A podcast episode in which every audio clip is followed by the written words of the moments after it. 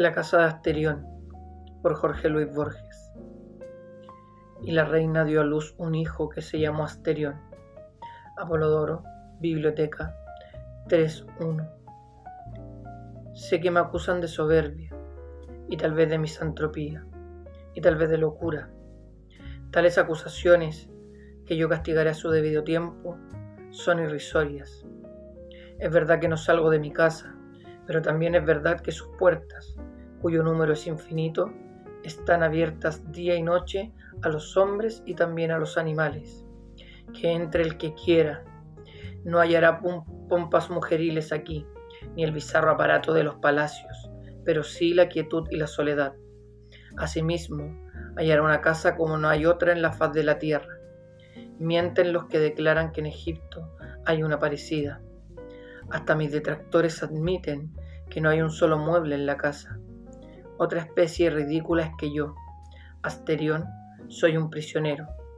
Repetiré que no hay una puerta cerrada, añadiré que no hay una cerradura. Por lo demás, algún atardecer he pisado la calle. Si antes de la noche volví, lo hice por el temor que me infundieron las caras de la plebe, caras descoloridas y aplanadas, como la mano abierta. Ya se había puesto el sol pero el desvalido llanto de un niño y las toscas plegarias de la Grey dijeron que me habían reconocido. La gente oraba, huía, se prosternaba. Unos se encaramaban en el estilo vato del templo de las hachas, otros juntaban piedras, alguno, creo, se ocultó bajo el mar. No en vano fue una reina mi madre. No puedo confundirme con el vulgo, aunque mi modestia lo quiera. El hecho es que soy único. No me interesa lo que un hombre pueda transmitir a otros hombres.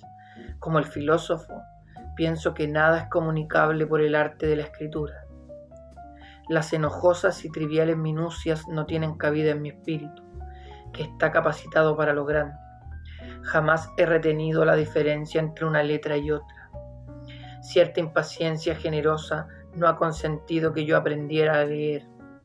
A veces lo deploro porque las noches y los días son largos. Claro que no me faltan distracciones. Semejante al carnero que va a embestir, corro por las galerías de piedra hasta rodar al suelo.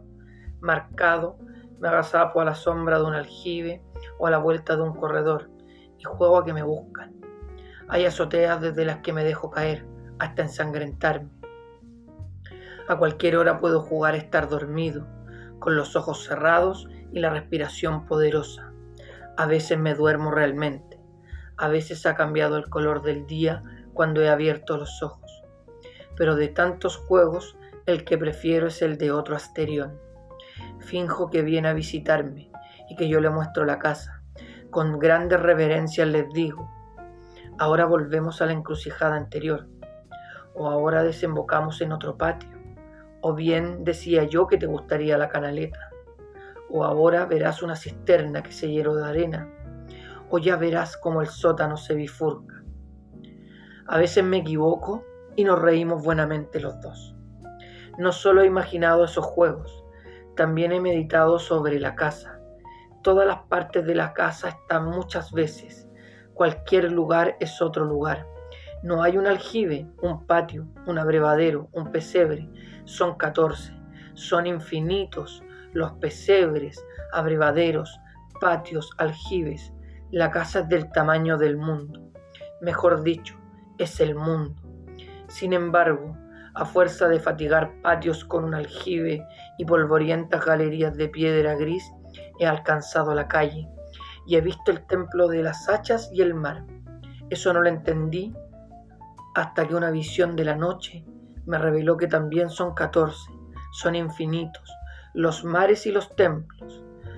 Todo está muchas veces, catorce veces, pero dos cosas hay en el mundo que parecen estar una sola vez. Arriba, el intrincado sol, abajo, Asterión. Quizá yo he creado las estrellas y el sol y la casa enorme, pero ya no me recuerdo. Cada nueve años entran en la casa nueve hombres para que yo los libere de todo mal oigo sus pasos o su voz en el fondo de las galerías de piedra y corro alegremente a buscarlos. La ceremonia dura pocos minutos. Unos tras otros caen sin que yo me ensangriente las manos. Donde cayeron, quedan y los cadáveres ayudan a distinguir una galería de las otras. Ignoro quiénes son, pero sé que, de uno de, que uno de ellos profetizó en la hora de su muerte que alguna vez llegaría mi Redentor. Desde entonces no me duele la soledad, porque sé que vive mi Redentor y al fin se levantará sobre el polvo. Si mi oído alcanzara todos los rumores del mundo, yo percibiría sus pasos. Ojalá me lleve a un lugar con menos galerías y menos puertas. ¿Cómo será mi Redentor? me pregunto. ¿Será un toro o será un hombre? ¿Será tal vez un toro con cara de hombre o será como yo? El sol de la mañana reverberó en la espada de bronce. Ya no quedaba ni un vestigio de sangre. ¿Lo creerás, Ariadna? dijo Teseo. El Minotauro apenas se defendió.